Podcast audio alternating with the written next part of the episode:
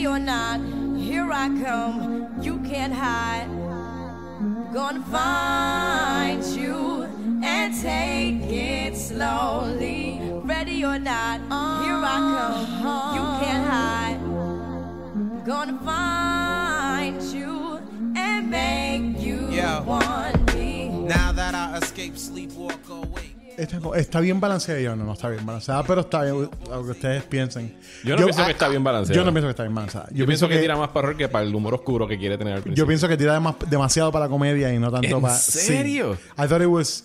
O sea, I wanted more horror y estaba just throwing jokes at me. Ok, la película. y no todo land. La película tienen que haberla cambiado entre la versión que yo vi y la que tuviste, porque la reacción es totalmente opuesta de que yo dije necesitaba más comedia y estoy Mano, diciendo me necesitaba más horror. En verdad, la sala completa era Ajá. un riot de risa. Pero me gustó mucho a esta muchacha. Yo no había, Pero te- visto, yo no había visto The Babysitter Oh, y me pues, encantó ¿la viste después? Samara Weaving. No, la tengo Ah, no la has visto. Ahora O sea, es una prioridad, ¿verdad? Ella, ella, ella es muy buena y yo lo mencioné en el podcast. Yo creo que esto es un starter. O sea, para Sí, sí. stuff. Yo creo que esta película es la que va a ponerla como adelante. Ella tiene como un Margot Robbie quality bien Sí, se parece mucho a Margot Se Robbie. parece mucho a Margot Robbie, pero, pero me, me parece que es como. Exacto, como el genre version de El- Margot el- Robbie. Es como Margot Robbie está en exactamente los- lo que iba a decir. Como Margot Robbie está como en las grandes ligas ahora, pues ella puede ser como el como, La parte como la. Margot Robbie de, de género. Pero está chévere, mano. Sí, ella puede tener una carrera Jamie Lee Curtis Sí, en el Sí, género de fácil, horror. fácil. Tranquila. Ya, eso es una cosa que no pude mencionar en el podcast. Ella grita brutal para películas de horror. O sea, los gritos de ella estaba como, oh my Es god, yo quiero queen, ella automatic es un scream queen. full, en verdad. Yo estaba como, yo quiero esta mujer en todo el horror. Quiero que la pongan en Halloween, quiero que la pongan en todo. Tú sabes. Bueno, pero no vinimos a hablar de No, sí. Ready or Not. Vamos a hacer primero cinco segundos de silencio por la desaparición de Spider-Man del MCU. Ella.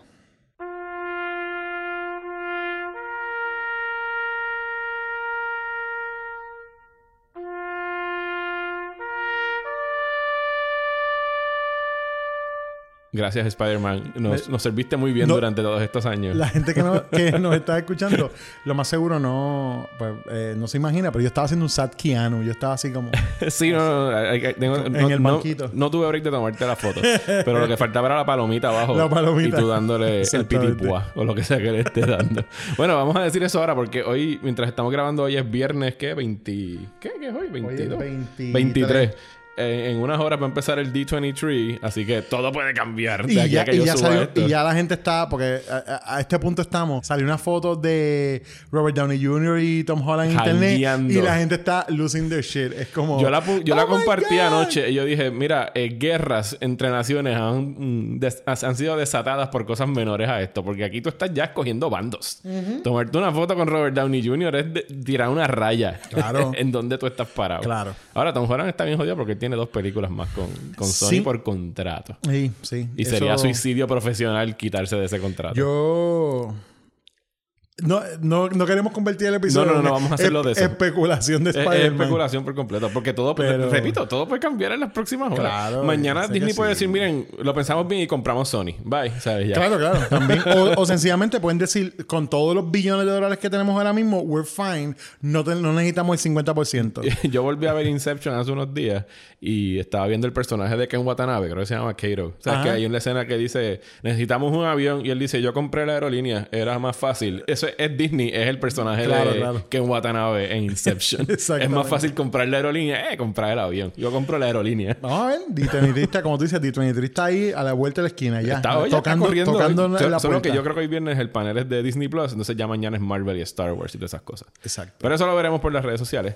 Hoy vinimos a hablar de dos series de televisión porque el cine de agosto ha estado flojón en lo que no tenga que ver con género, Eso sobre sí. todo con horror. Pero como Pepe, y está aquí otra vez de invitado, saludo al señor José Pesante. Saludos, gracias por invitarme. Del podcast Terror entre los dedos, como él tiene un podcast de terror, pues yo no lo puedo invitar a- acá a hablar de películas de terror. Yo tengo que mudarme allá a hablar sí. de películas de terror, porque este mes tú tuviste Candela, tuviste Midsommar, Midsommar, eh, tuviste Crawl. ¿Crawl fue este mes? Crawl- eh, Midsommar, bueno, en, vamos a decir, en el espacio de últimas cuatro semanas o cinco semanas. Todas las semanas ha ha sido algo. Midsommar, Crawl, Scary Stories, eh, Ready, or Not. Ha sido bonanza Y para la mí. semana en dos semanas Por ahí viene It y por ahí vienen otro montón de cosas más, porque viene eh, la serie de Creep Show en Shudder. En Shudder, yes. O sea, entre streaming y cine estamos hechos. Estamos No, no, está bounty. filete. Estoy bueno, pero no. Hoy venimos a hablar de dos, dos series de televisión, específicamente The Boys, que la están dando en Amazon. ¿Y cuál es la otra que venimos a hablar? Ah, Mindhunter en Netflix. Mindhunter en Netflix. Vamos a hacer esto. Mindhunter es una serie que yo creo que podemos hablar sin llegar a spoilers. Así que vamos a empezar con Mindhunter. Porque The Boys, quizás ahí sí hay que meternos en spoilers en una Eh, segunda sí. mitad. Pero vamos a empezar entonces con Mindhunter. Dale, seguro.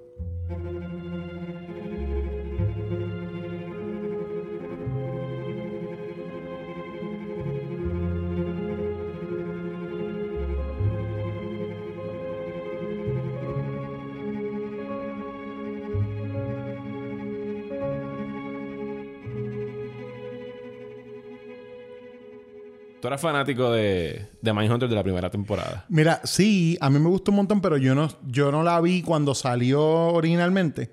Fue una de esas cosas que vi que la gente estaba hablando de ella y qué sé yo, pero esto, esto salió como para um, después de María. Yo te voy a decir exactamente cuándo salió. ¿Verdad? Porque esto tú tienes una historia de Yo tengo una Mindhunter historia de... todo- todos los puertorriqueños tenemos historias de Bueno, María. historias de María, exacto. Eh, Mindhunter es una de mis historias de María. Mindhunter salió, tiene que haber salido en octubre, primeras semanas Right, de octubre, right. cuando estábamos aquí en la Edad de Piedra, en el 2017. Exacto. Sin luz, sin agua. eh, salió cerca del. Season 2 de Stranger Things. Sí, porque fue para ese tiempo como una también. Semana después, porque yo creo que Stranger Things fue al principio de octubre.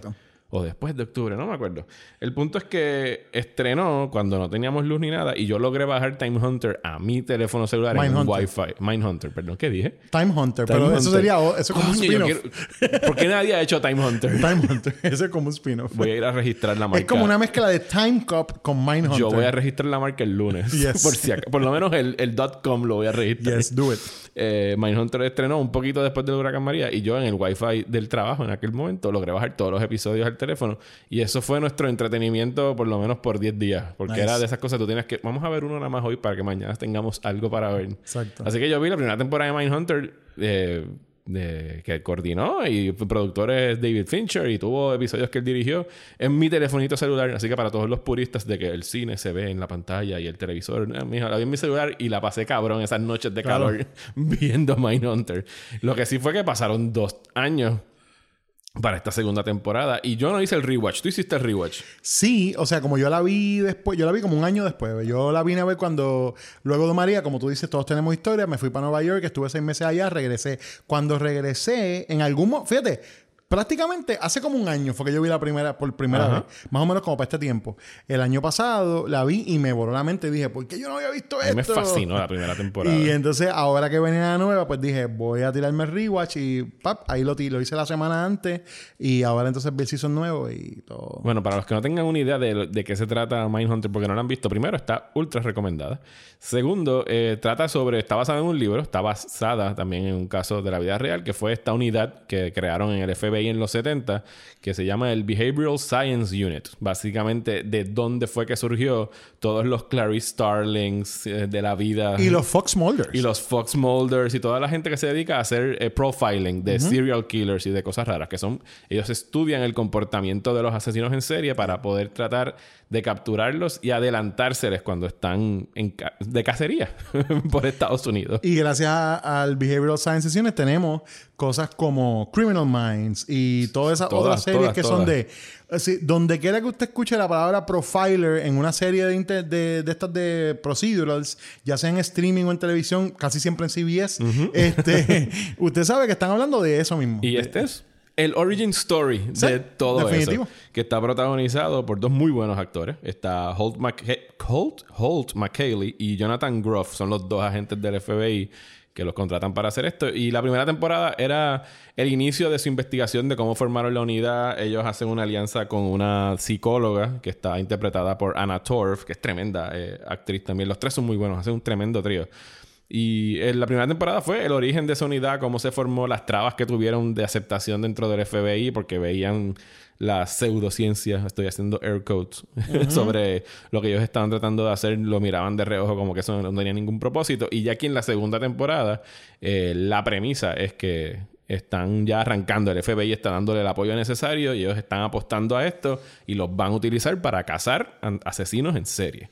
La primera temporada se basó principalmente alrededor de conversaciones. Eso, eso era lo fascinante de esa serie, que era una serie extremadamente cautivante. Y si tú vas para atrás y miras la filmografía de David Fincher, hay tantas y tantas secuencias de interrogación, de, de, intercambio entre una mesa. Social Network es todo alrededor de una mesa, de una, ¿cómo se dice? Una deposición.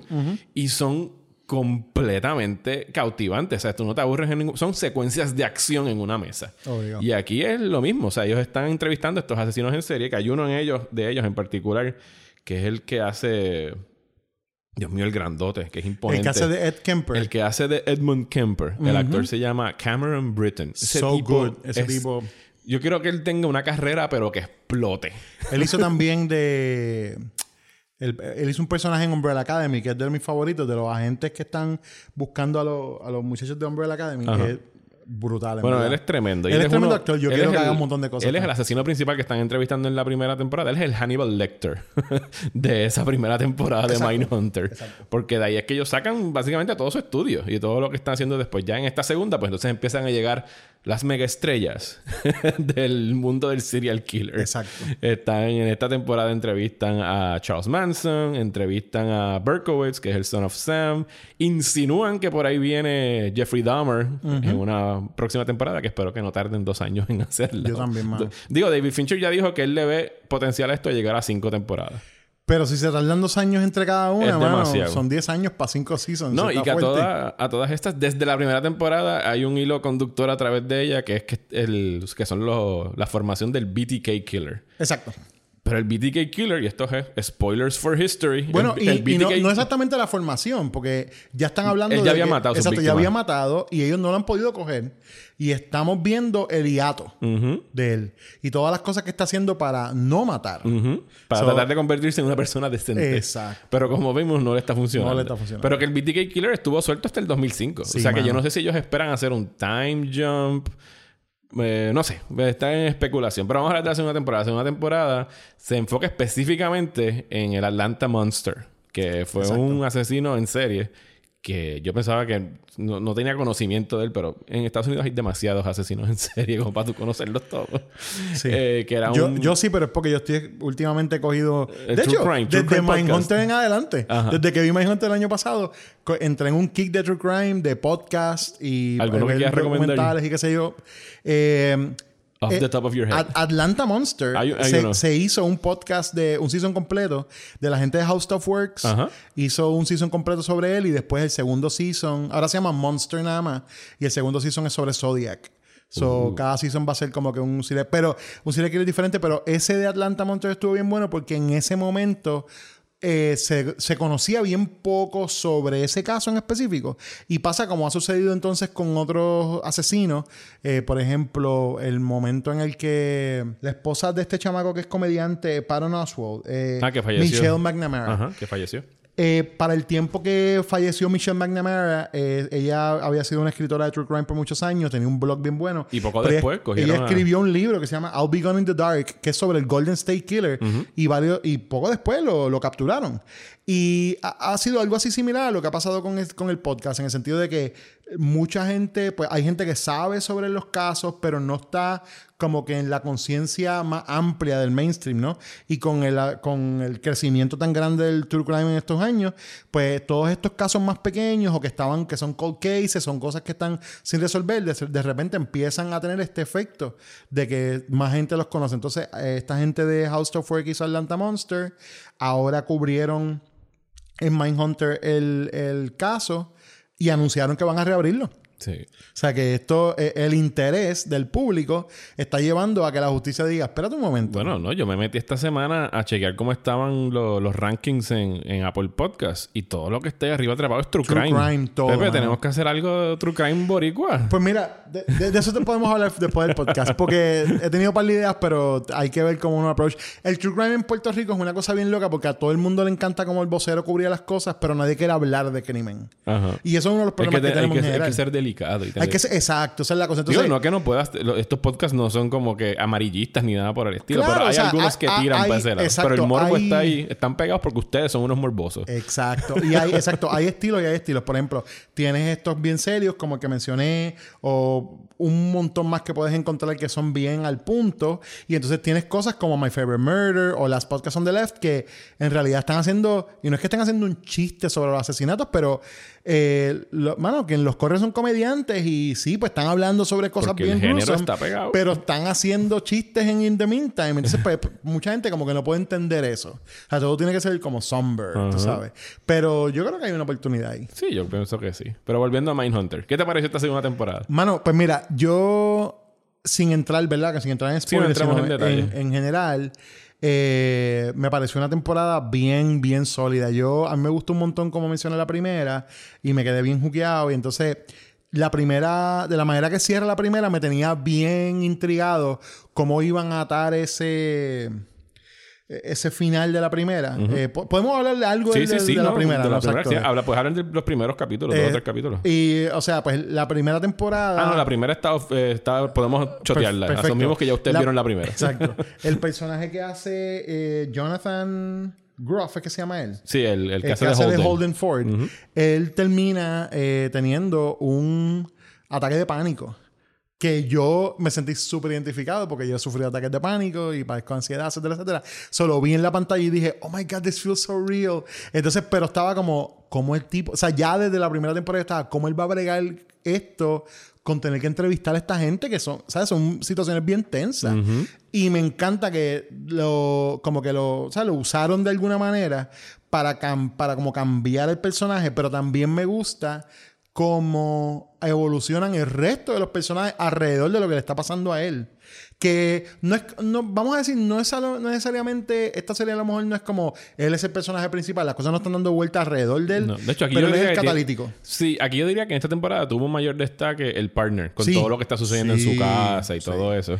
Y- que no vamos a entrar en detalles, pero y está horrible. tremendo arco que le están dando a él, mano. Oh, yes, yes. De verdad que me tiene bien pompeado para el próximo season porque ese arco está bien interesante. Porque, pues, sin entrar en detalles, él, él sabe lo que está pasando y para él es bien difícil aceptar lo que está pasando. Exactamente. Y el tripeo es que sus colegas saben lo que está pasando. O sea, él- ellos están viendo los red flags y, pues, no está fácil. pa- No está fácil, él. no está fácil. fácil para nada. Y pues me, me gustó un montón, eh, pues, me, me gustó mucho como, como tocaron el tema de Atlanta. Si escuchas Atlanta Monster, muchas de las cosas que están en, el, en los episodios están casi verbatim en el los hablan en el podcast. O sea, eh, pues eh, diferentes cosas de cómo ellos llegaron a las conclusiones de que llegaron y pasos que tomaron en, el, en el- los casos los discuten en el podcast y se nota que eso fue un source material para los que escribieron este, este libreto.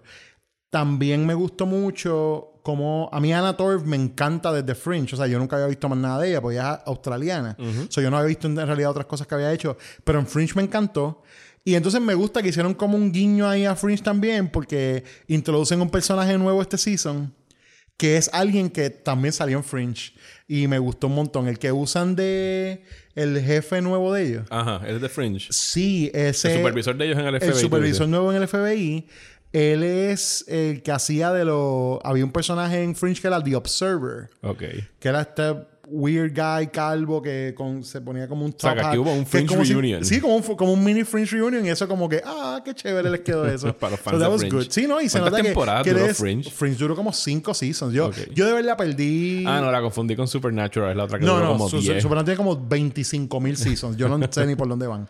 Pero Fringe duró como 5 y yo en verdad me- le perdí como que el, el, el hilo como a, la, como a la tercera temporada.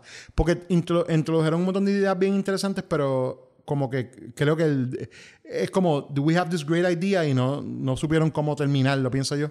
Pero, eh, ¿cómo se llama? Producto de de las mentes de, que rodean a J.J. Abrams, pues eso suele suceder. Sí.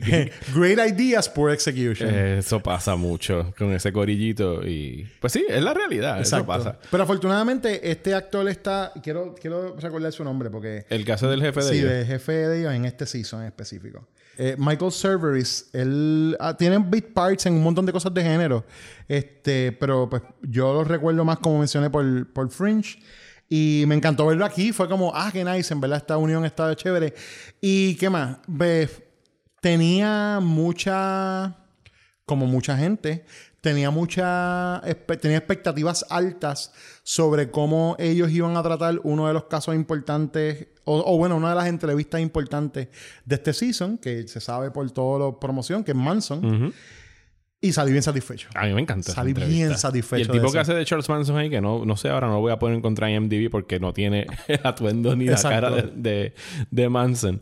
Pero es el mismo que hace de Manson, me dijeron, en Once Upon a Time in Hollywood. Que no hemos visto todavía, Así que pero le está guisando. tú la vas a ver pronto, lo voy a ver ya mismo. exacto, en todo lo que tiene que ver con Charles Manson, él está guisando. I know, I know, Porque es que le queda cabrón el papel. Y yo creo que yo creo que eso está bien bien interesante, mano, de que cojan al mismo actor para dos, o sea, el portrayal del mismo personaje, pero en- y también en dos momentos bien diferentes de la persona, porque Once Upon a Time in Hollywood, según lo que conocemos, es el momento de los asesinatos. El- eh, y aquí estamos viendo a Manson ya en la cárcel. Así que llevaba como, Como 10 o 12 años. años. Porque está, eso está... la- Cierto como late 70s, early no, es 80s. 81. Busqué, 81. Era 81. Exacto. Así que... Pues sí, ya llevaba Lleva por lo menos 12, 13 años encarcelado, pero está Exactamente. igual de demente.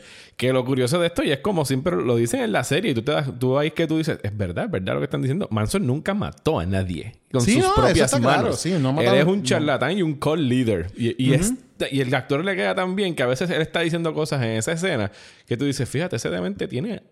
Me convenció, tiene algo de razón. Yo, yo estoy de acuerdo con Charles Manson. Y ese es el problema de los call leaders. Ajá. Otro tema del cual no vamos a entrar No ahora. vamos a entrar ahora, pero, pero- para mí es súper fascinante por eso mismo. Porque es gente que tiene poder de convencimiento. O sea, es un labioso. Es labioso. Es el- ese, es, ese es el requisito número uno para ser call leader. Tienes que ser labioso. Y este tipo era súper y labioso. carismático. Súper carismático. Qué sí. problema, es bien preocupante eso. Bueno, él, él iba a ser- él quería ser cantante. Ajá. Y mucha gente siempre La dice... canción la usan en el, en el Exacto. y, la- la- y entonces mucha gente dice como, ah, él era, él era un third rate folk singer, que sí, yo. Pienso, mano, yo no quiero sonar como un fan, pues yo no soy fanboy de Manson, pero he escuchado la música y pienso, no era tan malo No. él, eh, comparado con otra gente que estaba en ese tiempo. Si ese tipo hubiese tenido un buen productor, hubiese sido fácil como un Donovan. O sea, Donovan es un cantante de folk que- del tiempo. Y, o, o cualquier otro. O sea, él, vaya que él no. Uno, estaba tostado. Y dos, pues si hubiese, si hubiese seguido el camino más normal del resto de la gente, de como llevar su música a algún sitio y encontrar a alguien que viera ese potencial y que lo explotara bien, pues hubiese sido un, ac- ¿sabes? un cantante bien, eh, bien destacado. O a lo mejor no tan- a lo mejor no bien destacado, pero hubiese tenido su carrera. Sí, pienso no, yo. esa, escena estuvo genial. Y yo lo que encuentro siempre fascinante de, de esta serie como tal es que es una serie sobre eh, escuchar y, y hablar y tener Ah, sí. conversaciones. Interesantemente en este season, y de nuevo sin entrar en mucho detalle, explotan esa dinámica no solo en las entrevistas, pero en las interacciones entre los personajes. Sí. Porque hay mucha, mucha... Sobre cómo se dice, qué se dice y en qué tono se dice. Exactamente. Y sobre Eso todo mismo. con estos tres personajes que se dedican a escuchar y hacer preguntas. Yep. Y aquí entran en sus vidas personales. En el caso de la psicóloga, pues ella comienza una relación eh, romántica con alguien. En el Holden se queda más a la deriva en lo que es lo personal en, en Sí. esta temporada. Pero, eh, Pero es porque el primer season es todo sobre sí, él. es todo sobre él. Pero en este, el personaje de... El partner. Dios mío, se me olvidó el nombre la otra vez. ¿Cómo se llama? Eh, el, el, ac- el personaje de Bill Tench. Bill Tench Exacto, es el Tench. personaje del que el actor es Holt Mc, McHaley. McLaney. ¿Cómo se pronuncia eso? Es un, un apellido de esos Irish que no, no puedo decir acá.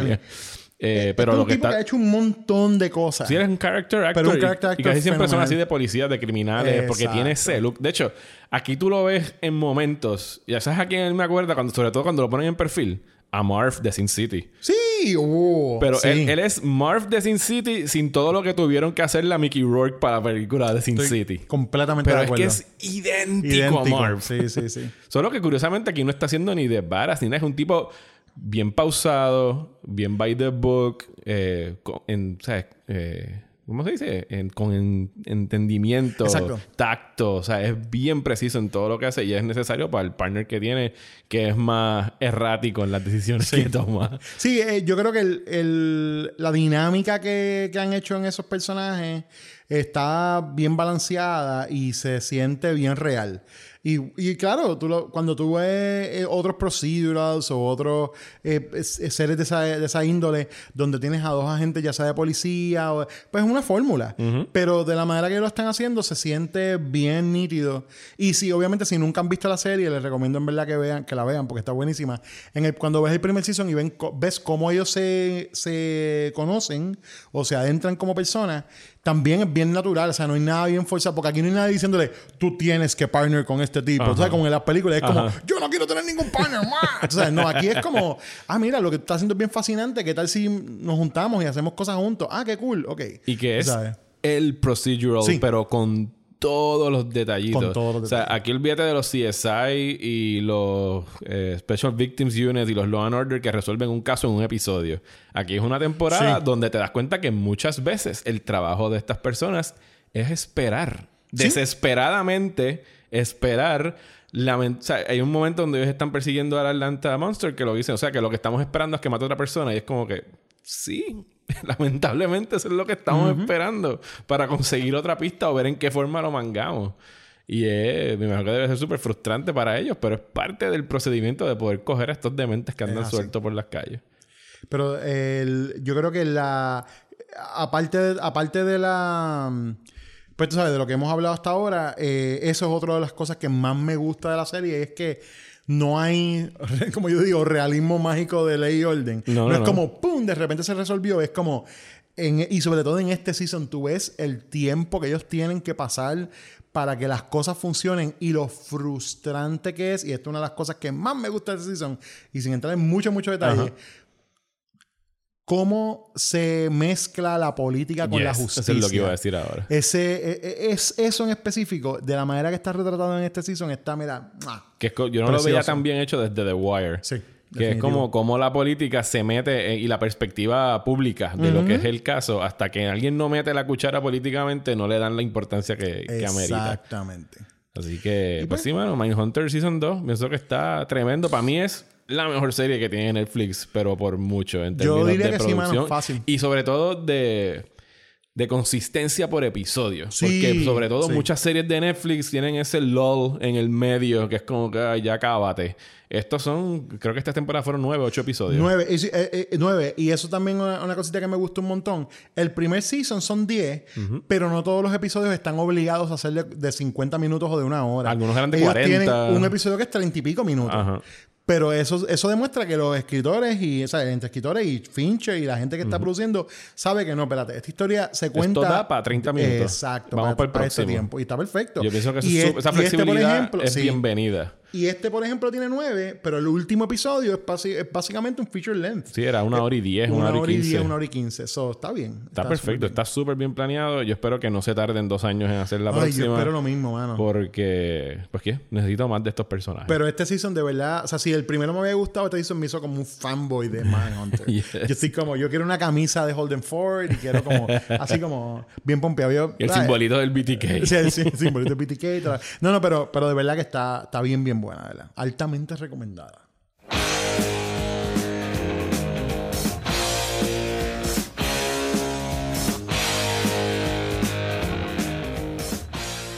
Bueno, y ahora vamos a hablar de la otra serie que vinimos a conversar de ella hoy, que se trata The Boys, que están dando por Amazon The Boys de los chicos, no The Voice de la voz. no es el concurso, Es no es el concurso de, de canto que No. te dan en NBC.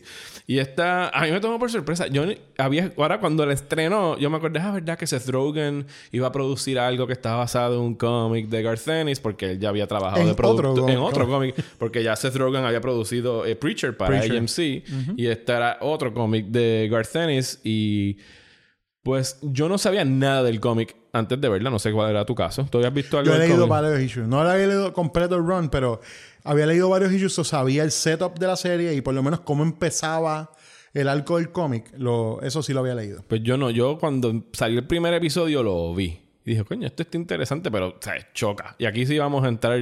No vamos a empezar con spoilers, pero eventualmente vamos a llegar a ellos. Porque la premisa es: esto es un mundo donde los superhéroes ya están. Son parte del capitalismo. De hecho, esa es la mejor, la mejor manera de explicarlo. Eh, son parte del capitalismo, están por ahí sueltos, tienen cuentas de Twitter e Instagram, son mega Voy, estrellas. voy a citar a Gabo Pagán, creo Dale. que fue que lo ¿Qué dijo. fue lo que dijo? no lo tengo aquí guardado, pero no, no verbatim, pero dijo algo como: la gente dice como The Voice es como What happens when superheroes go wrong. Ajá. Y dice, no, no, es What happens when superheroes turn to capitalism. Ajá. O sea, como los Fíjate, no superhéroes lo- no- no lo estaba citando, capitalistas. pero es verdad. Sí, es eso. Porque están metidos en el sistema capitalista, Eso. son estrellas, son parte de una corporación, son propiedad de una Esa es la parte corporación. más fuerte de todo. Y no están tan distantes de nuestra realidad, porque ahora mismo los superhéroes son productos de corporaciones. Un y están metidos Un en nuestro... al D23 esta tarde. y están metidos en nuestro entretenimiento por ojo, boca y nariz. Es así. Y son parte de la cultura popular, incluso de las personas que jamás han abierto un cómic en sus vidas. Y esta de serie lo lleva al extremo. Y sí leí, eh, ojeé, voy a ser sincero, el primer volumen que estaba disponible en Comixology Unlimited. Y sí noté, tú me corriges porque tú leíste por lo menos dos o tres eh, issues adicionales. Noté una diferencia porque Garcenis es un tipo que siempre ha sido bien gráfico, que nunca ha escondido su desdén por los superhéroes. y pues en el cómic se destaca mucho la violencia y el sexo. Aquí yo lo encontré que lo habían toned down un poquito y lo que están tratando de destacar, que por lo que recuerdo el cómic se publicó a principios de los 2000, o sea que lleva un tiempito, no estábamos en el boom de superhéroes que hay ahora. Esta serie sí lo aprovechó y se sentía tan cercano a la realidad de cómo se manejan los superhéroes. Solo que obviamente aquí con la extensión de que los superhéroes existen, pero que se manejan como un producto corporativo. De hecho, esa era la, la- busqué la cita de Gabo.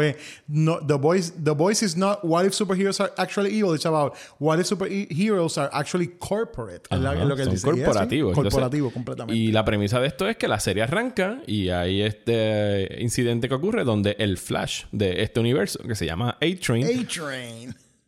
Atraviesa a una chamaca en la calle y la explota en cantitos a la velocidad que él iba. Y pues es este PR incident. Es una cosa de relaciones públicas donde que tiene que venir la supercorporación a tratar de, ay, bendito el accidente, la conferencia de prensa, el comunicado, el op con la víctima. O sea, todo es la maquinaria de publicidad de lo que ocurriría en la vida real en un caso similar en el que estas personalidades estarían impunes porque son A-listers y todas estas personas intocables. Intocables mientras estén dentro de los parámetros de lo que quiera hacer la corporación. Porque como vemos en la serie, rápido te despachan en el momento que no sirves y te mandan a... Ahora tú vas a ser el superhéroe de Wichita, Kansas. Y Wichita, Kansas. Así sí. que bye, ya no vas a estar aquí en Nueva York con nosotros. Y pues se forma este corillito que se llama The Boys, que es como los rebeldes en contra que quieren, lo que quieren es, es revelar este lado oscuro de los superhéroes, que van a, tienen estos clubes sexuales, son unos pervertidos. En ese primer episodio vemos que la nueva integrante, que es esta chamaca que se llama Starlight, hay o sea, hostigamiento sexual, abusos sexuales de parte de ellos. O sea, son lo peor de lo peor. Son super villains, en realidad. Exacto. Todos los que están ahí presentes. Y yo encontré la serie buenísima. O sea, Es los bien 10 buena. episodios están Es buenísimos. bien buena. Y yo, Es lo mejor que he visto de superhéroes en mucho tiempo. Sí, yo estoy de acuerdo O completamente. sea, fuera de, de cualquier evento así de Marvel, Avengers, no, no, que es una cosa ya nostálgica de que estoy hablando de cosas originales entre comillas porque es una adaptación de un cómic, pero que se siente fresco dentro de la cantidad de cosas que hay de superhéroes. Exacto. Yo te digo que al principio estaba aprensivo de verlo porque dije, otra cosa de superhéroes. No, yo tengo otras cosas que ver en prioridades antes de meterle una serie de superhéroes. Y esta me agarró precisamente por su premisa y la manera que están trabajando el tema de los superhéroes. Exacto. Eh, yo, cuando lo primero que yo supe de la serie de cómics era que, pues, cuando, cuando leí sobre ella, me pareció, o sea, leí sobre ella, pero no había leído ningún issue. Yo dije, esto es como, como Powers. Hay una serie que se llama Powers, que de hecho hicieron una serie para el, para el PlayStation Network. Había una cosa que era como Sony tenía unas cosas algo, sí. originales. Que trataban de hacer su Netflix y no les Y salió. exacto, que no le salió. Y Powers era algo así, era como gente que investigaba crímenes que hacían Superpower People. Pero The Voice es otra cosa completamente diferente. Diferencias entre el cómic y la serie. En el cómic, desde el principio, te están dejando saber que este, el, eh, el que dirige los Boys, eh, Eh, Butcher, Billy Butcher. Billy Butcher, Carl, Ir- Carl Judge Dredd Irvin. eh, Ca- Ca- Carl Urban, este, desde el principio están dejando saber que él, él, él tiene ya los lazos con la CIA. So, en esencia, el cómic arranca con, el, con The Boys siendo como un offshoot de la CIA. Y ellos tienen un... O sea, la CIA tiene un dossier sobre los Boys y todo. Que es una cosa bien diferente a como pasa en eh, la serie, que yo creo que funciona mucho mejor. De hecho, eso es, eso es lo que la, el feeling completo, aunque no he leído el run completo, el feeling fue, la serie cogió el source material y lo mejoró. Sí, Y yo- me siento que fue como ha pasado con un montón de adaptaciones. Eh, no tantas, pero un- ¿sabes? unas cuantas que, que pienso, por ejemplo, en Fight Club y cosas así que son. Coge un source material que es difícil de poner en la pantalla por la violencia o por el sexo, por las cosas más extremas. Y es saber qué quitar. Que, o sea, e- ese, ese delicado balance entre saber qué quitar y qué dejar y qué ampliar. Y esta gente lo hizo, pero súper bien. Entonces pienso, Preacher fue como el test run para esto. Para esto. Así Sí, porque como Preacher como que decayó un poquito en calidad de leído. Pero ¿verdad? no, fíjate, Preacher fue al revés. Preacher- yo no he terminado de ver Preacher. Sí, lo que pasa pero es que Preacher en AMC no iba a poder hacer lo que está haciendo Eso esta es gente en. Amazon. Ese es el problema. Si él hubiera Preacher- esperado para hacer esto en Amazon, Preacher pudo haber sido el Preacher de los cómics que está al garete. Fácil. El punto con Preacher fue que ellos, ellos decidieron, que aquí ve, hablando sobre el balance entre qué quitar y qué poner, ellos decidieron, no, el, el cómic no tiene un backstory lo suficientemente eh, ah, profundo para el personaje, así que vamos a crear todo este backstory, pero entonces decidieron, ¿qué tal si hacemos la mayoría del primer season sobre este backstory? Es como... Come on, get to the comic, que es lo que la gente quiere ver, tú Sí, sabes. no, el cómic que- llega a ese punto mucho más rápido. Baby steps. Exacto. Entonces estaban como que se tomaron demasiado tiempo. Entonces, cuando por fin la serie catches up a las cosas que están pasando en el cómic, ya estamos prácticamente en el season 2. Entonces, pues, eh, sí, es verdad que le dio más trasfondo a los personajes. Eventualmente la, el- el- la serie como que va cogiendo. Pero es una serie bien. eh, es el tipo de serie que tú ves los growing pains. Pasa como cuando tú estás viendo. Cuando a mí me pasó viendo por primera vez Agents of Shield. Ajá. Que tú empiezas a verlo y tú dices, esta gente se nota lo que ellos quieren hacer, pero están tan, te están tardando tanto en llegar a eso. Y es porque es como, e- e- es esa, mm, ese bloqueo, o no quiero decir bloqueo, pero ese límite mental que se ponen los creadores de como, pues es de superhéroes, pero no puedo hacerlo demasiado fantástico porque entonces se siente que no es real. And it has to be grounded in reality, toda esta cosa. no. Y es como, dude, it's based on a comic book, go crazy, tú sabes. Whatever. Embrace it. Embrace it. Y entonces, esta serie eh, pasa eso. Cuando they embrace el zaniness o el wackiness o la fantasía o las cosas más, eh, ¿sabes? Al garete de un cómic, ahí es donde se crecen. Porque eso es lo que la gente quiere ver.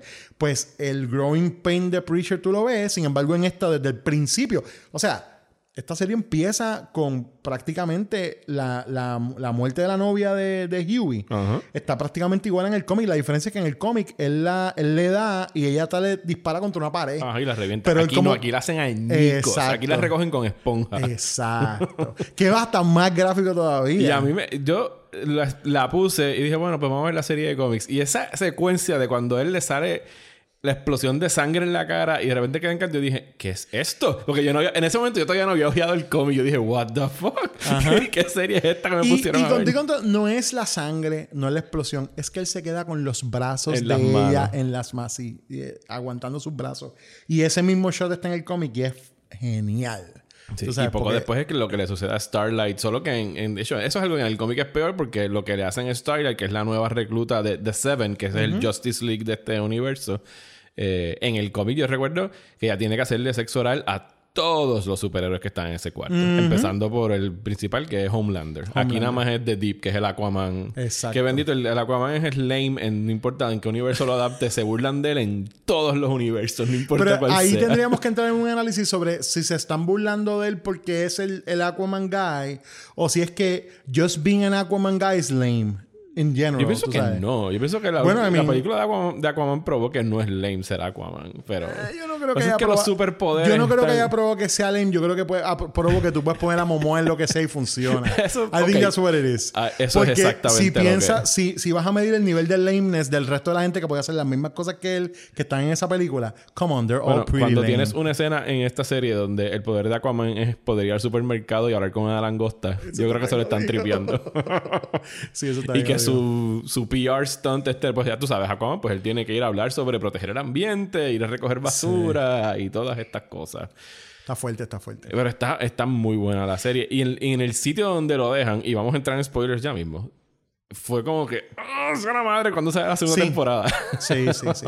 me, me, eh, eh, me estuvo bien curioso cómo llevaron esa serie a ese punto y sin embargo me, eh, fue, el- fue lo perfecto. O sea, quiero decir que... eh, no perfecto, pero... De, de la, de- para, eh, ¿Cómo se llama? Déjame aclarar esto. En la dirección que iba, pensé que el season iba a terminar de una manera diferente. No esperaba que terminara en un cliffhanger. Sí, porque el conflicto aquí central, que eso sí lo podemos tocar, por un lado está Huey, que es el protagonista, que es el muchacho que pierde a la novia, que él quiere vengarse de A-Train, que fue el que De mató a su novia, y se junta con Billy Butcher, que quiere vengarse de Homelander, que es el Superman de este universo, por sus propias razones, que no Razones. vamos a entrar en ellas. Mientras eso está pasando por ese lado, el lado de Vought, que es la, compa- La Vought compañía. Vaughn, la compañía que administra todos estos superhéroes, ellos quieren su intención, y esto se sabe desde el principio de la temporada, es pasar una ley en el Senado que otorgue que sus superhéroes eh, sean combatientes en la guerra, en toda la- todos los conflictos bélicos en los que se involucre Estados Unidos.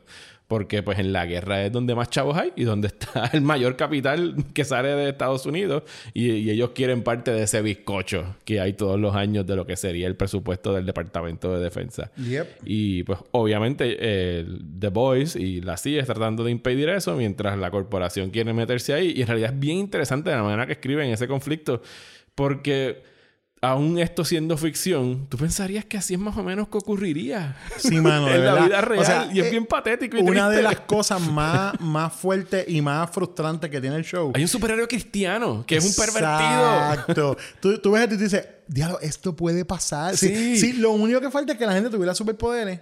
Y para ser igual. Y cuando entremos a los spoilers, podemos ver que casi es posible si vienes a ver. Tú sabes, casi es posible. O sea, es como, wow, mano, de verdad, esto es bien freaky. Bueno, eh, vamos a entrar en spoilers porque ya tenemos que sacarnos algunas cosas Dale, que queremos dale. destacar y momentos memorables y cosas que queremos decir. Así que The Voice está en Amazon. Véanla. Spoilers coming up. Bueno, están advertidos. Vamos a chotear cosas de The Voice. Si no la han visto, este es el momento de decir adiós, por lo menos hasta el último minuto del podcast, si quieren escuchar las despedidas. Pero The Voice, spoilers, here we go. Pepe, ¿qué quieres spoilear de esta serie? Eh, mano, mira, el, a mí, yo, yo empecé a verla y yo, como te dije, el, principio, matan a la novia de Huey y fue como que de- desde arrancada fue como, wow, ok, impresionante. Yo he leído el cómic, eh, como te dije, dos o tres issues y el personaje de Huey, el eh, Garth lo hizo en un likeness a Simon Pegg. A Simon Pegg, sí. So, yo por alguna razón no, la noticia de que Simon Pegg iba a salir en esta serie no, ¿sabes? No, no la vi, no la vi. Y cuando me senté y vi que Simon Pegg hizo del papá de Huey, ese fue el primer como, oh my god, eso es perfect. O sea, el casting estuvo súper bien. Porque ya Simon Pegg no puede hacer de Huey, pero puede hacer del papá de. Huey. Y lo interesante de cada papá de Huey es que es Simon Pegg haciendo algo bien diferente a lo que ha hecho normalmente. Sí. Es straight up dramatic role. O sea, aquí no hay nada comédico en lo que él está haciendo. Nada, nada. Es bien como el- concerned es el, parent. El dad role, es el, el rol de papá. Sí, un poco sobreprotector de Huey. Claro. Pero en realidad lo que quiere es lo mejor para su hijo. Y la manera que lo está haciendo fue como. Ah, y a la vez dije, diablo, me estoy poniendo viejo. Y ahí Sí, vi este tipo ser como. Pegg es papá ya. Exacto. Ya, ¿Cuándo lo van a poner de abuelito? O sea, Exacto, ya- digo, pronto. Simon Pegg tiene casi 50 años, yo Sí, sí, creo. sí, sea, o sea. que él no, eh, Simon Pegg empezó en los 90 con Space. O sea, Simon Pegg lleva décadas ya trabajando en los medios. No, ni- es no nosotros ni que nos estamos poniendo viejos. Pero, pero está cool el que esté ahí, sobre todo porque tenemos un Star Trek Reunion. Cuando tiene un episodio También. que se cruza y conoce a Bones y Scott y se Exacto. saludan. Así que ahí tiene un poquito de nerdiness. Que de hecho tiene... Voy a empar a spoilear al Sí, sí, sí, olvídate, Zumba. Hay un episodio que eh, van a estar como esta convención de estrellas de la televisión que sale Hailey Joel Osment como uno de Yes. los superhéroes que era el Mesmerizer. The Mesmer, Él podía... Mesmer. The Mesmer. Porque él tenía un, un programa de televisión que parecía el Equalizer, pero Ajá. con el Mesmerizer, yo creo que se llamaba. Y él lo que hacía era poder leer mentes, pasados, futuros, cosas así. Y en la convención está Billy Zane, está Tara Reid, se buscaron todos estos Billisters, C-listers para llenar estas convenciones. Y me, me estuvo raro que ellos se prestaran para salir en esos roles porque se los están, no te, solo se los están tripeando porque no están haciendo una mofa. Pero cuando vi a Billy Zane, yo dije, espérate, Billy Zane es un superhéroe. Porque yo pensaba que era una convención de superhéroes. Exacto. Pero no, no, es que estaban, yo creo que eran de estrellas de televisión que estaban Sí, es como, un, es como un Comic Con, que es... Que de hecho, Seth Rogen tiene un cambio en un momento que están hablando. ¿De qué están hablando? Una adaptación de algo. Que él mismo se está vacilando el, el- la premisa del- del- de la serie de la que él está produciendo. Y, y me, me tripea porque, eh, de nuevo, en la misma, en el mismo eh, onda de pues esa sátira que ellos están haciendo, de todas estas cosas, eh, ese con es bien bueno porque también es esta, es este look a los a lo que se han convertido las convenciones en Estados Unidos.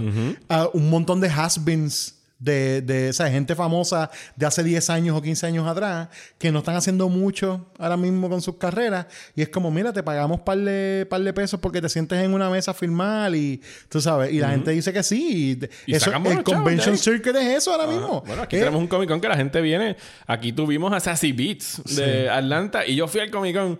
Y la pobre Sassy Beats estaba, yo la había aburrida ahí en una mesa sin nada Claro. que hacer. Sassy fucking Beats. Loco, pero aquí, ah, ah, ni entremos en el Comic Con de aquí, porque ha venido un montón de gente súper buena que han estado allí. Porque no los promocionan y los No desaprovechan. Después de que venden los pases, no hacen más nada. No, y en verdad el Comic Con de aquí es otra cosa. Sí, sí, sí. Eh, Eh, no, no, no, nos, vaya- no nos vamos a ir en una tangente. Sí. Eso, eso es por un episodio bien largo del Comic Con. Ya, de aquí. ya van como cinco podcasts diferentes que podemos hacer de este.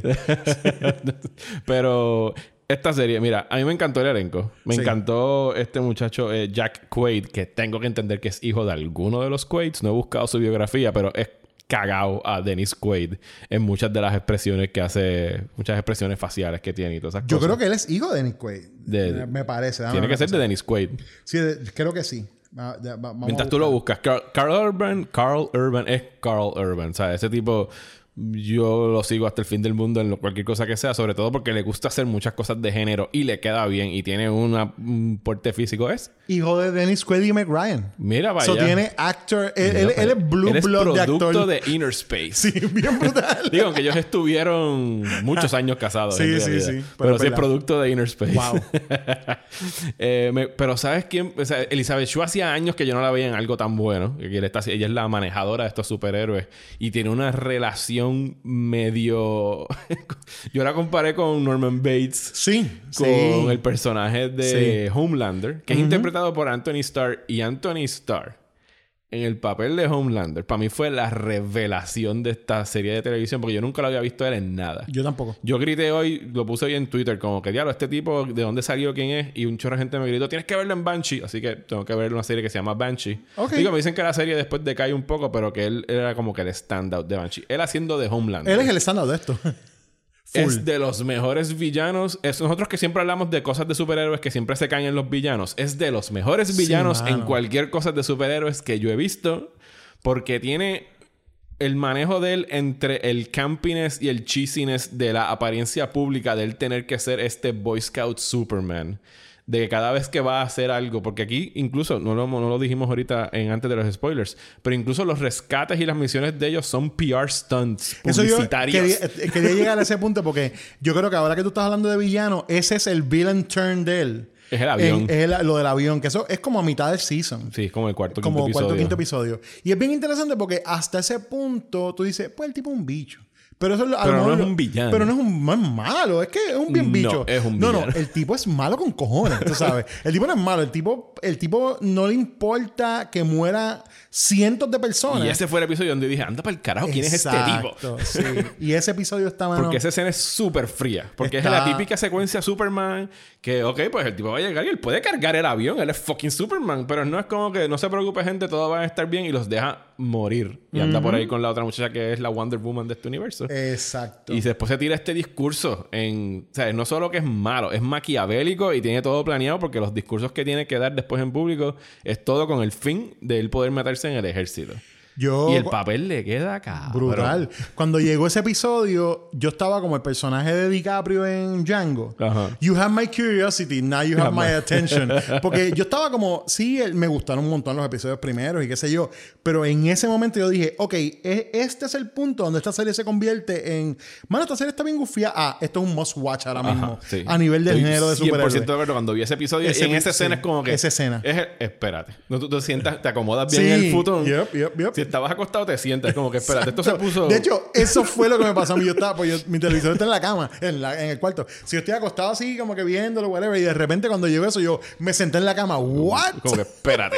esto se puso Lo serio. pausé, me acomodé y fue como, ok, déjame ver esto. Pero sí, el manejo del, del personaje y es como que el- así, en el switch que él puede ir del campiness a ponerse bien siniestro. Sí, sí, Eh, le queda cabrón, de verdad. De verdad sí. que y sí. no solo eso, los trajes de estos superhéroes ponen a veces en vergüenza a los que están saliendo de Hollywood. Eso es verdad. Porque el traje de Homelander se ve cabrón. sí, de verdad que sí. O sea, y el de A-Train, todos se ven como trajes funcionales dentro de la realidad. Y está cool porque son trajes que tampoco se parecen a ninguno de los que se han visto de los superhéroes por ahí. Sí. más, el más que se parece es el de Queen Math, que es, que es bien parecido al de Wonder Woman. Exacto. Pero el de Homelander, o sea, con la bandera americana atrás y todo lo que eso representa, o sea, porque todos estos son superhéroes americanos. No hemos visto nada del world building para saber si en París hay superhéroes o en Japón hay superhéroes. Pero sí estamos viendo que Vogue mandó A eh, crear super a cre-. A crear super villains para poder tener villanos que los superhéroes Sí, porque ese es el reveal al final de este season. Que ningún. Porque aquí está toda esta te- subtemática religiosa de que los superhéroes son elegidos por Dios para nacer. Y están estas convenciones cristianas donde tienen que ir a hablar. Y está este superhéroe que es un Christ figure, que es un pervertido por el lado, que es el, el, El- el Reed Richards el de Reed este Richards, universo, porque es el super stretch man. Pero que no, no son elegidos por Dios. Fueron todos fabricados a través de un suero que utilizan, que también es como un, una droga, un esteroide que ellos se meten para endrogarse y aumentar sus poderes. O sea que es posible que, digo, no sé qué ocurre en el cómic, pero que en otras temporadas veamos que esto ya se globaliza a, a otros niveles. Y por eso digo yo, yo digo, a lo mejor nosotros nunca vamos a llegar al punto donde, donde, va, donde va a haber gente con superpoderes en la Tierra. Pero pienso, ¿sabes qué, mano? En la ciencia como estamos ahora mismo, no estamos tan far off de ampliar las habilidades de la gente a un punto de que una de estas compañías que está en el Military Industrial Complex. Déjame ponerme, déjame ponerme mi, mi, mi- mi sombrero de, de- de papel de aluminio. No estamos tan lejos de que ninguna de estas compañías que están en el Military Industrial Complex, tú sabes. Haga que- superhuman, que- super cree- algo, que- em, exacto. Super suit, algo. Hemos estado hablando todo el tiempo de Captain America y Super Soldier y cosas así. Y es un tema que han tocado en un montón de otras cosas de ficción. Y si va a salir de algún sitio, va a salir del military. Exacto. So, ¿qué va, qué, qué ¿Cuánto verdaderamente estamos, cuán lejos estamos de que sencillamente esta gente diga, vamos a Un meterle químicos a los soldados que estén y vamos a hacer un, tú sabes, un super soldado que pueda aguantarlo todo? ¿Sabes? Eso, who knows? A terrifying. lo mejor ahí están los superhéroes del futuro. Terrifying. Es bien asu- esas asusta un montón. Y sobre todo con el tipo que tenemos ahora mismo en el poder en Estados Unidos, que está cada vez más fuera de control, tú sabes. Y, y como están las cosas ahora mismo, parece que vuelve a ganar en las próximas elecciones. No, no digas eso. No hablemos de eso, por favor. Yo pienso que no, pero no entremos en política. El, el máximo supervillano. Pero No bueno. necesitamos un podcast de política. Dos cosas más que quiero destacar antes de acabar. No sé si tú tengas otra. Una, una de las cosas más graciosas y de las escenas más cabronas que he visto este año, que fue Carl Urban utilizando a un bebé como una ametralladora de láser. Dude, dude, eso está, esa escena está tan y tan buena que yo, después que vi la secuencia completa, le di para atrás para verla otra vez. Está genial. Está genial. Tú imagínate encontrarte a Baby Superman y utilizar los ojos del- de, los- los rayos para Yep. matar gente por ahí. Es brutal. Y eh, una de las cosas que cuando la vi primero, eh, me encontré el diablo. Este, este storyline está bien charro. Ajá. Es lo que hacen con Deep, lo que hacen Ajá. con el Aquaman de ellos. Que lo mandan para Ohio. que lo mandan pa- Pero la parte de él tratar de salvar al, al delfín. Ah. Oh my God. Eso está tan y tan hilarious. O sea, porque está estúpido, está súper estúpido, pero works. Es que la ejecución está genial. Es- Exacto, es, un personaje patético y que según acaba no hemos visto lo último de The Deep, yo No, pienso. no, no, no, no creo. Incluso uno pensaría que a lo mejor se puede unir a, a The Boys. Sí, Maybe. sí, posiblemente. Yo ahí no, o como te dije, no, no he leído mucho más del cómic, pero no, no sé, no sé si eso a, a dónde se dirigen, pero est- estaría bueno. Fíjate, algo que les diría en, en contra de la serie es que no. Y digo, y no es en contra porque no hace falta. Pero no hay mucho superhero action entre ellos. Y cuando hay un superhero scene, que es ya en el último episodio, es como que bastante flojita. Que es Starlight versus A-Train, que no es como que la gran cosa. Eh, no, no, no quedan cosas. Pero yo, yo, ¿sabes qué? Yo creo que tampoco hace falta. No hace falta, ¿no? Exacto. No, Yo en creo que este no hace momento no hace falta. porque se supone que es humanos versus superhéroes. Y además de que estamos ya. eh, eh, el- este es el año de. Ya de- vimos de- todo lo que podíamos Ya ver vimos todo de lo que podíamos- o sea. Cuando llegamos al año de Endgame, yo digo, el, el estreno de esta serie. ¿Qué tú está vas a hacer después de buen- Endgame? Exacto. Tan y tan bien timeado porque yo digo, después de Endgame, ¿qué más tú haces con los Tienes superhéroes? que ir para atrás y reducirlo y hacerlo más pequeño y hacerlo más So, terrenal. nosotros no necesitamos ver gente usando superpoderes porque ya los hemos visto por más de una década en, en el cine y en televisión. So, este es el año de examinar a los superhéroes. Y de repente tenemos The Boys, vamos a tener Watchmen pronto en HBO, que esperemos que sea Yes. que delivers porque esos trailers han estado fenomenales. Así que sí, este, yo creo que este es el año de deco- deconstruct estos superhéroes y demystify them. ¿Sabes? Como de- de sa- sacarle toda esa, toda esa godliness que tienen y que la gente le pone. A mí, el, el- todo lo- yo estoy de acuerdo con todo lo que tú has con- dicho de la, has resaltado de la serie. Yo creo que. Se me olvidó decir una cosa que le había Ah. dicho que eran dos. Una cosa fue eso de la escena con el bebé y otro que de mis favoritos de The Seven tiene que ser Black Noir. Ah, que- sí. Porque lo encontré. Primero que su nombre es Black Noir, que es como si yo me llamara Black Black. Black Negro. Sí, sí. Obligado. Y Ese se segundo- llama ese José José. y la secuencia de ese último episodio donde él toca piano de la nada es como un pianista. Sí, sí. O sea, yo no tengo ni idea de cuál es el superpoder de Yo Black no- Noir. algunas pero- veces lo veo y digo, es como una mezcla de Storm Shadow con Batman. Porque es así. como lo que quieren hacer con él, es como tan raro. Pero me encanta, o sea, me encanta Es incluso. la versión más charra de Batman que te puedas imaginar. Exacto. Pero me encanta también como incluso lo, eh, lo han usado como él es súper. De todos ellos, él, Él es es como el el más deadly. Ajá, el enforcer. El enforcer, pero a la vez lo hacen cosas cómicas con él que funcionan, que como lo del piano, o como sencillamente tenerlo ahí sentado sin decir nada. Y es como, ah, tú estabas ahí todo el tiempo. Tú sabes, eso está, está, funciona bien. A mí me sorprendió un montón esta serie. O sea, yo fui, fui con. Entré con unas expectativas más eh, bajas. Eh, igual- igual yo. Y de verdad que quedé súper complacido con ella. Y ahora, entonces, hablemos rapidito del final antes de irnos. Porque ya que entonces estamos full spoilers. Ese, ese twist yo ni me lo imaginaba. Del hijo de de Homelander. que, no, de que y se el hijo- reproducen. No nada más que se reproduzcan, que, Que la, el- que la mujer es- está viva. La de, Butcher. Porque a todas estas ellos están diciendo, él siempre está diciendo como ella debe se estar suicidó viva o se murió. Ajá. Exacto, pero él también estaba como harboring esta cuestión de como que a lo mejor, pero él mismo estaba diciéndole a la hermana de la, de la, de la esposa como, olvídate, ella a estar muerta. Y, ajá, tú sabes, es como, what? Ella está ahí y te queda, y de la manera que lo... Que lo Y es la madre del tipo que tú odias. Del hijo Exacto, del tipo que tú eso, odias. eso. Es, la- es la madre del hijo. Súper del- telenovela.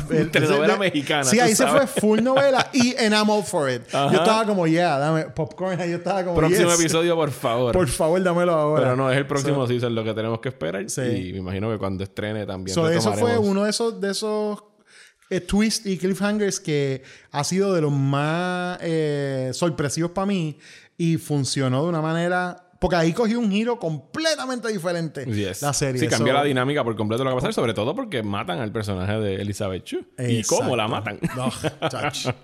Eh, Bendito, yo quería ver más de Elizabeth Chu. Yo también quería ver más de ella, pero yo creo que lo que hizo está bien. Ese season está. Además que ya introducen al- lo que sería el nuevo villano por encima de ella, que es este actor, Dios mío, el que sale en Breaking Bad. Ah, sí, este. Se me olvida el nombre de él. Es, Esposito es que se llama el Sí, apellido de él? Esposito, el apellido es Esposito. Giancarlo Esposito. Eh, Giancarlo Esposito. el de. Breaking Bad, Do the Right Thing y todas esas películas. Yep. So, vamos a ver. Ya nuevo nos, tra- nos trajeron ahí otro villano más, más sólido aún. Porque eso es como. Eso es como llegar a la. Como estar jugando el videojuego y llegar a la tabla. Al boss. al boss, matan al boss, pero entonces de Hay repente ves al el próximo que viene. el boss del boss y te quedas como que esto, está- todo lo que viene está bueno. so. Pues muchas gracias, Pepe, por venir a hablar de estas dos series aquí con nosotros, conmigo Gracias a en ti realidad. por la invitación, en próxima tanda. Eh, ¿Dónde te pueden conseguir? ¿Dónde te pueden escuchar? que viene por ahí de Terror entre los dedos? Terror entre los dedos está saliendo semanalmente los martes. Estamos eh, con, una, con unos episodios donde estamos reseñando el eh, cine de horror recientes o prácticamente todas las cosas que han estado saliendo semana tras semana las estamos reseñando. Pronto tenemos un episodio que ya lo tenemos preparado donde hablamos de tres películas de horror que están en streaming para darle opciones a la gente que vea. Cogimos una de Netflix, una de Amazon y una de Hulu. So ahí tienen como que opciones si quieren ver algo de horror. Nada de Shudder. Este, todavía, porque el- nos vamos a tirar la reseña de Creepshow. Ok. Este, pero, pero sí les puedo adelantar que por ahí viene la continuación de la serie de los 90, que había empezado, pero la, la tuvimos que aguantar por unos problemas técnicos. Ya por fin, por fin van a empezar a salir los episodios de Horror 101 que estoy haciendo con Gabriel Alejandro. Y eh, vamos a hacer en nuestra mirada definitiva a Creepshow. Vamos a hacer un episodio donde vamos a hablar de las tres Creepshow. Sí, de las tres Creepshow, porque vamos a hablar de la tercera. Sí, la tercera. que ahora que como- va de- la, la cual, hay una tercera Creepshow. hay una tercera Creepshow que no, obviamente no tiene nada que ver con George Romero y con Stephen King. Y es un desastre de película. Pero vamos a hablarla porque es bueno ver eh, esta cuestión de cómo cogen las franquicias y mira, se, las las pasan se por las pasan. Tú sabes. Pero eso, todo eso viene por ahí. So, los martes, eh, en Terror Entre los Dedos en Facebook, eh, nos pueden encontrar y buscan Terror Entre los Dedos en cualquiera de los apps de podcast y por debemos estar por ahí. Pues muchas gracias. Vayan a escuchar Terror entre los, Terror entre los Dedos. Aquí en Próxima Tanda regreso la semana que viene. Vamos a estar hablando de Once Upon a Time in Hollywood una vez estrene, que esos serían ya los dos episodios de agosto. Y en septiembre estoy viendo qué es lo que va a haber, porque los estrenos están medio raritos. Sale It, pero no me acuerdo, creo que sale. Hay algo final de mes que ahora mismo no me acuerdo qué. Ah, está eh, Ad Astra, una película de ciencia ficción que tengo muchas ganas de ver. yo no sabía nada de esta película. Nada, nada. y parece nada. que la van a dar aquí en IMAX, que estoy más sorprendido Y todavía. vi el trailer y me sorprendió un Eh, montón. bueno, así Ya, que eso un posible sean los episodios de septiembre aquí en el podcast de Próxima Tanda. Gracias a ustedes por suscribirse. Díganle a sus panas, digan lo que vengan aquí a escucharlo. Saben que por un pesito al mes tienen dos episodios de este podcast y tienen más beneficios y aumentan en, el nivel de patrocinio. Pueden tener acceso al canal de Slack, pueden participar de sorteos de taquillas para la premiera. Hay diferentes cosas, lo pueden ver ahí en la página en patreon.com slash Mario Alegre. Muchas gracias por su auspicio, muchas gracias Pepe y nos escuchamos en el próximo episodio de Próxima Tanda.